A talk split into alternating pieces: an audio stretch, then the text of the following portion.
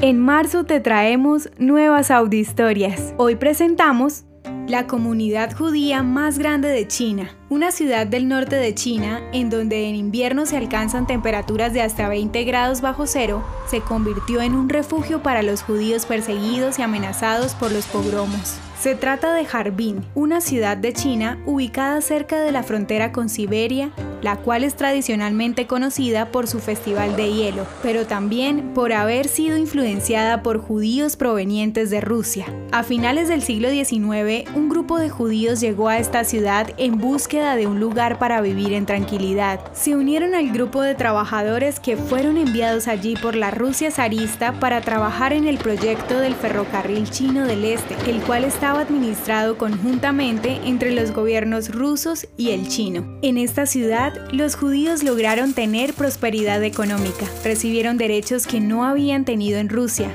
logrando así establecerse como comerciantes. En 1903, cuando terminó la obra del ferrocarril, habían 500 judíos, quienes animaron a otros a emigrar a esta ciudad. Para 1908 la presencia de judíos aumentó a 8.000 y en 1920 llegaron a ser 20.000 judíos en una comunidad de 300.000 habitantes. Construyeron sinagogas, escuelas y un sinnúmero de establecimientos de comercio como farmacias, restaurantes y hoteles.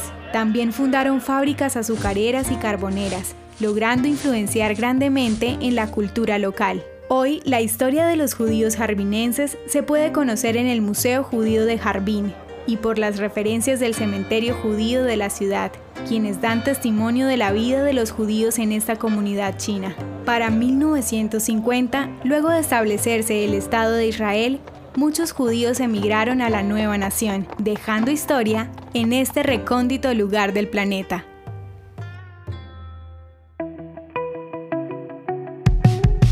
Esto es Audio Historias de Israel. Si quieres apoyarnos, recuerda que puedes compartir, guardar o comentar.